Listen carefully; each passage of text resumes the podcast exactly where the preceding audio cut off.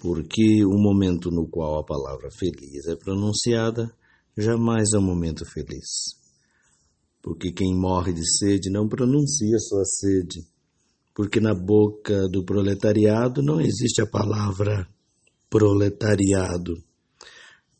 Porque quem desespera não tem vontade de dizer sou um desesperado. Porque orgasmo e orgasmo não são conciliáveis. Porque o moribundo, em vez de alegar estou morrendo, só deixa perceber um ruído surdo que não compreendemos. Porque são os vivos que chateiam os mortos com suas notícias catastróficas. Porque as palavras chegam tarde demais ou cedo demais.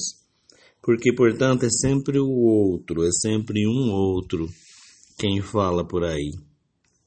E porque aquele do qual se fala se cala. Hans Magnus Enzensberger razões adicionais para os poetas mentirem. Eu só posso te dizer uma coisa: se você está descontente, diga. Se está desesperado, diga. Se não suporta mais se submeter, diga: não aguento mais. Diga não, não, não e não. Inclusive a positividade que se, se abateu sobre o mundo e faz a gente suportar em nome da, de ser vencedor e adoecer.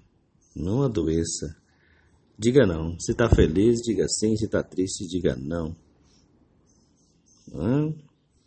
Não a tristeza, o não a submissão. Hum, sim é o que eu quero. Boa sexta, para que os poetas não precisem mentir mais.